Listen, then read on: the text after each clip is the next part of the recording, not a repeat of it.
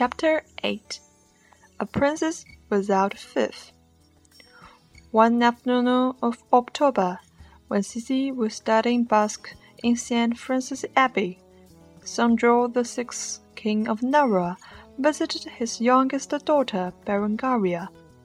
As for Sissy, she was so cheerful to escape from fully arranged schedule of classes. Was there any other time traveler went back in time in order to learn more? Why other girls traveled back to have romance with several guys, but she had to face those heavy tombs.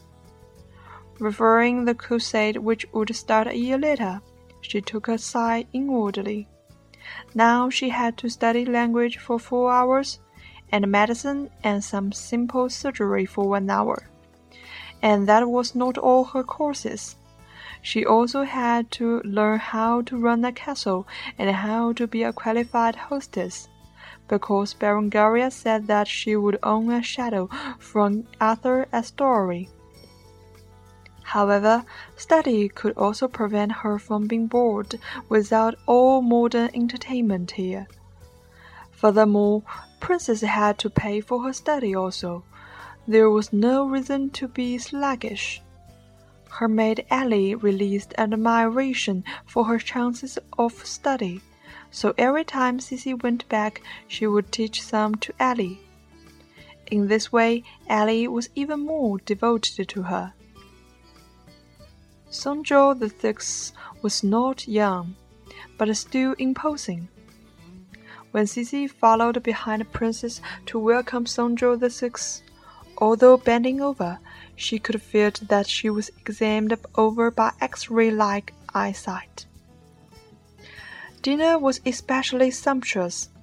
Sancho the Sixth brought his hunting and various fresh fruits. Apple One was the apple wine was this year's new made. After dinner, Sancho the Sixth suddenly spoke in French to, to Berengaria.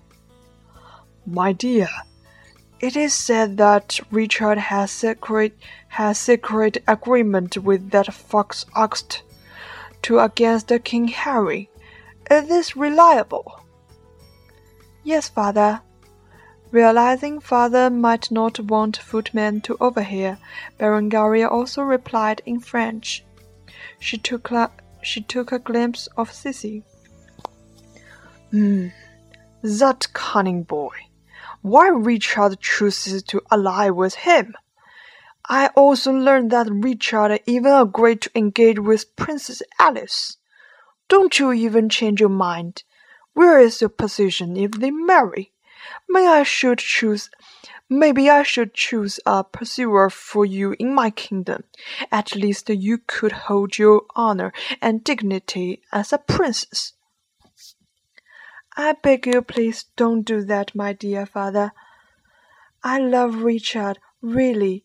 There is not any other lord more powerful and distinguished on European continent now. Neither there will be in the future. His power will survive and protect Navarre from our neighbors. Facing Sancho the Sixth, Berengaria seemed just like seemed just like an average daughter hoping to persuade and get, and get support from her father. Sancho the Sixth grumbled some beyond Sissy's hearing, and then spoke to Berengaria. The girls of your age already have raised children. Your elder sister Mary even had a betro- even had betrothal with Richard. It is August that makes it break up. I am too old oh to suffer that again. You don't even have a betrothal with him this time. What's your plan of future? Waiting him all along? Don't forget you've already expected for eight years. I wish I would I wish I could live until my grandson born. This wise old man might never think that his expectation to see his grandson from Berengaria hit the point. Richard the First and his queen never had any offspring, neither boy nor girl, neither boy nor girl. so that was why Richard's younger brother John succeeded to the throne. If they had had an offspring, those territories of England in France and Aquitaine would have not been torn away by Philip II easily. Berengaria lowered her voice to beg. Please don't coerce me to marry someone I don't love, father. I trust Richard with all my heart that he will never abandon me, even though we will, even though we don't have a betrothal. Sancho the Sixth heaved a sigh, then turned to Sissy. I've heard that your mother was from Easton, and you want to follow Richard and my daughter to Holy Land, do you? Berengaria explained. Forgive me, Sissy. I've made father something about you. I just want to express the happiness of having your company. Sissy tilted her back, smiled sincerely at Sancho the Sixth and Berengaria. Although the old man's eyes were glimmering like a lion, she told herself there was nothing to there was nothing to be afraid. She heard herself saying, "Yes, your Highness, I'm all my family. Her her merciful princess adopted me. I'm very, very grateful to her dear princess." Sancho the Sixth nodded. "That's it. My daughter told me that she wishes to own she wishes that she wishes to own a younger sister like you. Today, here, I, in the name of King of Navarre, endow you with the title of Princess of Navarre. I name you Princess Berenacia. You will be treated as princess in every inch of Navarre's territory but you will not succeed any manner from me. Are you satisfied with my arrangement, Lady Sissy? Princess Berengaria got a big surprise. You are so kind-hearted, Papa. Holy Father will worship your generous de decision. He will bless us all. Then she smiled happily to Sissy. Sissy, this is an essential event I've thought over for a month and it's just come true. I hope you have a better statue to follow with me.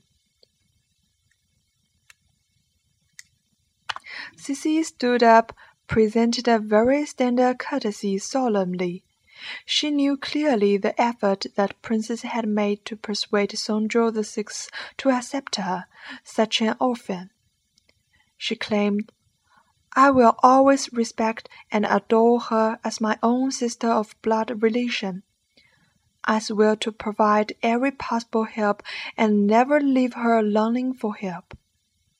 Although she never had a mind of meddling with the mess of middle ages, she sincerely wished that she could provide more support to this beautiful, sentimental princess she would experience a long period of widowhood according to history Sissy had heard.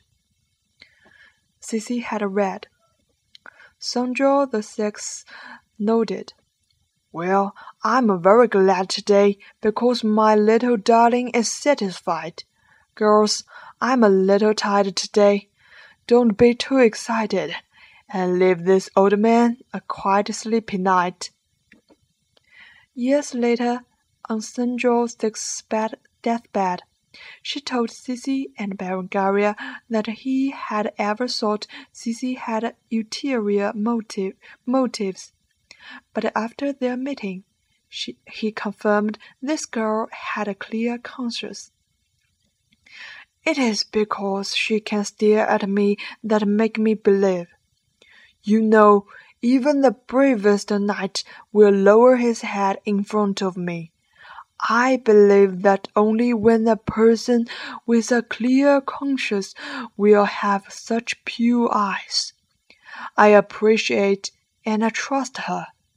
Her sense of responsibility and honor will never let my dear Berengaria be alone. On the way to her bedchamber, Berengaria told Sissy, From tomorrow I will invite tutor to teach history, politics, and art and etiquette. Oh dear, I even can't wait to see you in those beautiful dresses. I'm very cheerful. Do you feel my way, my dear sister? Of course, I'm too excited to express my feeling. In this world, I have a family, a sister. But without study, that would be perfect. Two girls both laughed. Cici made a posture of lowering, of lowering voice, and they fled to Cici's chamber to chat. It was not it was not the title of princess that made Cici feel excited, but it was because someone willing to share family name and family members. She was especially lucky, wasn't she? Neither did she become a maid nor be a slave, but she became a sister of an honored princess and would own a castle in the future. Never mind your castles. I don't think Richard will bother if I send you two castles as your marriage gift. Berengaria said as she had predicted everything ready for her sister. Princess, call me sister, dear. and let me call you Sia, and you can call me Ria. Berengaria absolutely sank into great joy.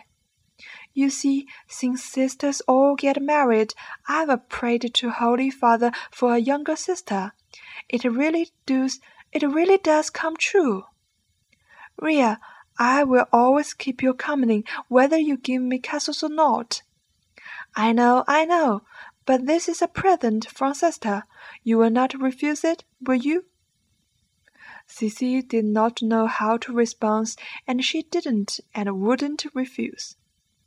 If Berengaria was really happy and satisfied in the relation with, with Richard, why she still felt lonely and wished her sister so much.